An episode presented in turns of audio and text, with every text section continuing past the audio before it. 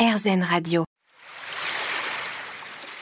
L'instant présent Aurélie Godefroy. Nous sommes de retour avec l'instant présent sur RZN Radio, votre émission hebdomadaire en compagnie aujourd'hui d'Éric Emmanuel Schmitt. Alors, Éric Emmanuel Schmitt, vous nous disiez que vous aviez eu un déclic à 28 ans, 29 ans, c'est ça Mhm. Vous avez réussi à réconcilier les deux hémisphères de votre cerveau, à libérer justement cette fertilité, cette, cette énergie créatrice. Euh, ça a été quoi le déclic en fait? Est-ce qu'il y a eu un événement ou euh, un jour il y a- ça s'est produit? Non, c'était qu'il y avait un désir insatisfait en moi, qui était le désir de créer, qui avait toujours été là, qui est depuis l'enfance. Moi, Donc ça, vous l'aviez identifié? Oui, c'est ça. Moi, moi, quand je rentrais de l'école, euh, j'écrivais des histoires. Une fois, on en parlait avec, euh, avec Virginie Despentes. Elle aussi, elle croyait que toutes les petites filles qui rentraient à la maison écrivaient des histoires. On a découvert assez récemment que tout le monde n'avait pas eu cette enfance-là. Et euh, voilà, à l'issue de mes études, euh, je, n'écrivais plus euh, comme ça des histoires en, en rentrant. Donc, je me suis, euh, je, je- je me suis battu euh, avec moi-même pour euh, parce que je savais que je, je ne pourrais m'épanouir, je ne pourrais être heureux, je pourrais être dans le monde à ma place qu'à travers des, des histoires que je raconterais. Ça, je, je ne sais pas d'où vient cette En intuition, tout cas, il y avait cette conviction. cette conviction totale, Ouais. qui était aussi, euh, comment dirais-je, qui venait de, de mes éblouissements. Parce que je pense qu'une vie réussie, c'est une vie qui, qui est bâtie sur des éblouissements. Et quand ça va pas, il faut se rappeler ces éblouissements. Moi, il y a eu un premier éblouissement, c'était lire Les Trois Mousquetaires quand j'avais 8 ans. Et euh, je suis rentré dans le continent de la littérature. Le, deuxi- le deuxième éblouissement, c'était à 10 ans. J'ai vu Jean Marais jouer euh, Cyrano de Bergerac. Et, et j'ai découvert le, le théâtre. Et, et j'ai bâti ma vie sur ces éblouissements. Mais en fait, ce qui est intéressant, c'est que ça vous a permis de recontacter Oui. cette part en vous qui était là, elle n'a pas bougé, hein, mais simplement qui avait été un peu mise sous cloche, si je peux me Exactement, j'y Ouais. retourne. Même aujourd'hui, Ouais. je, je- je me refonde euh, perpétuellement dans ces éblouissements, y compris les éblouissements amoureux, les éblouissements des rencontres, du rapport à la nature. Ah oui, oui, c'est, c'est, j'y retourne et, et- et- et du coup, ça y est, je retrouve le mode d'emploi de la vie. Et de l'écriture. Alors, c'est ce que vous nous Oui. expliquiez. Il y a eu en plus ces, ces techniques d'hypnose, entre autres. hein. Euh, comment vous, vous concevez votre travail d'écrivain Parce que c'est vrai qu'on pense souvent à une certaine forme de discipline. Alors, moi, je ne le dis pas au sens, dans un sens péjoratif, hein. mais euh, est-ce que pour vous, c'est important, justement, d'avoir cette discipline? Euh, Est-ce qu'il y a des moments peut-être de méditation, de contemplation? C'est ce que vous disiez étant d'une nature impatiente, j'ai dû lutter contre moi-même parce que il faut être patient euh, dans le travail de la création. Surtout moi qui ai découvert que en fait j'étais enceint euh, du- d'une histoire, euh, d'une idée, euh, d'une chose à écrire, et que exactement comme une femme enceinte, tout ce que je vis nourrit la création à venir, mon bébé. Et alors ça Alors, est-ce que ça veut dire que vous ne travaillez exclusivement que sur un projet à la fois? Oui. Parce que sinon, ça brouille trop de choses. hein. Alors, c'est exactement. Enfin, je peux être, peux être enceinte d'une ou deux choses parfois. Je Des fois, il y a du je jumeau. peux avoir des jumeaux, voilà, c'est ça.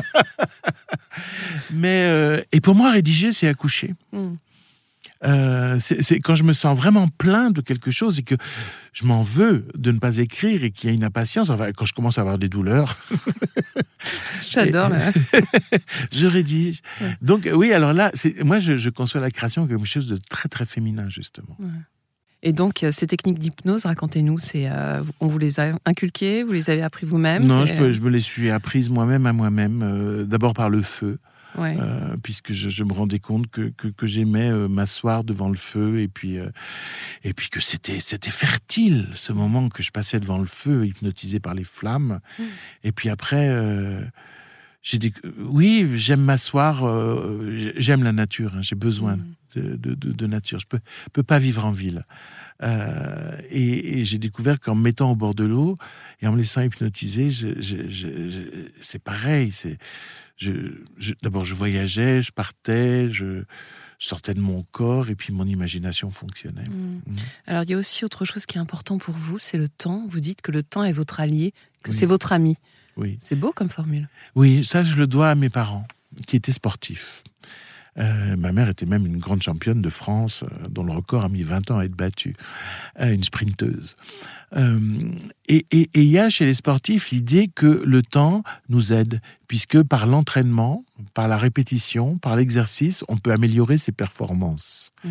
Donc c'est un rapport positif au temps. Oui, c'est pas du temps perdu. Hein. Exactement. Et d'ailleurs, vous voyez, ce projet de, de, grand roman, La traversée des temps, en plusieurs tomes, j'ai fait du temps mon ami pour, y arriver, parce qu'il fallait évidemment avoir beaucoup de connaissances, euh, avoir travaillé plusieurs époques, avoir réfléchi sur les charnières qui ont fabriqué l'humanité pour pouvoir commencer à écrire.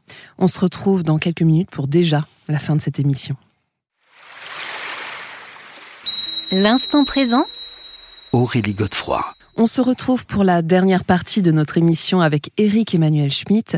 Euh, nous évoquions votre rapport au temps, qui est un rapport très particulier euh, que vous chérissez. Euh, je sais par ailleurs que vous êtes quelqu'un vous ouvrez à de, très nombreuses dimensions, au plus grand, de différentes manières. Quelle place la prière et peut-être la méditation ont aujourd'hui dans votre vie et aussi sûrement dans votre activité créatrice? Alors la prière me débarrasse de la demande, paradoxalement. C'est-à-dire, je commence à prier généralement pour demander quelque chose. Mhm. Et puis plus j'avance dans la prière, plus j'accepte. Et je finis par, euh, par, par, le remerciement, alors que j'étais parti pour demander. Euh, bon, c'est thérapeutique finalement. C'est hein. très thérapeutique, sauf quand je prie pour les autres. Oui parce que ça, je, le fais beaucoup et avec intensité.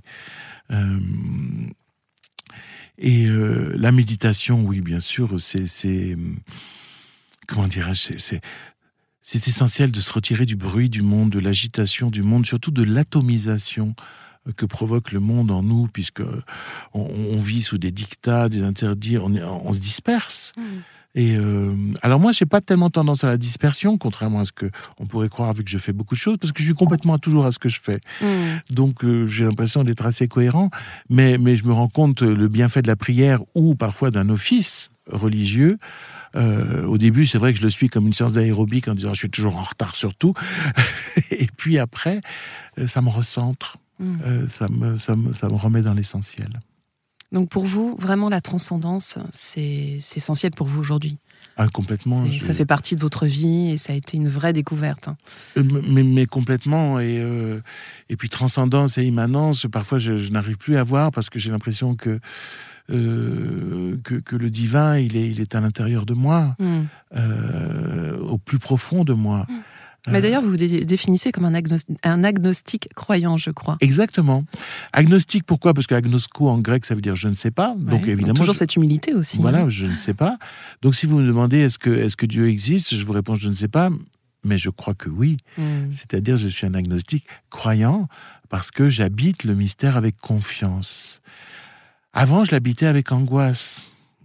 Euh, depuis cette nuit que j'ai passée dans le désert qui m'a qui, a, produit une extase, j'habite le mystère avec, euh, avec confiance. Je fais crédit au monde. Quand je ne comprends pas, je me dis, ce n'est pas le monde qui est absurde, c'est moi qui suis fini. Euh, et donc, radical. un être fini ne peut pas comprendre l'infini. Hmm. Et, donc, euh, ça m'a donné un peu plus d'humilité pour habiter le monde et, et, le goût du mystère. Hmm du mystère et de l'humain. Parce qu'en fait, c'est vraiment ce qu'on retrouve dans vos livres. Hein. Ah vous ne dissociez jamais les deux. moi, j'ai la passion de l'humain. Je trouve que, les êtres humains sont, sont, incroyables pour le pire comme pour le meilleur. Et c'est vrai que mon intérêt pour les spiritualités est l'intérêt d'un humaniste. Oui. C'est-à-dire, j'ai écrit euh, sur le bouddhisme avec Milarepa, j'ai écrit sur le soufisme dans Monsieur Ibrahim et les fleurs du Coran, sur le christianisme plusieurs fois, euh, parce que c'est plutôt ma maison.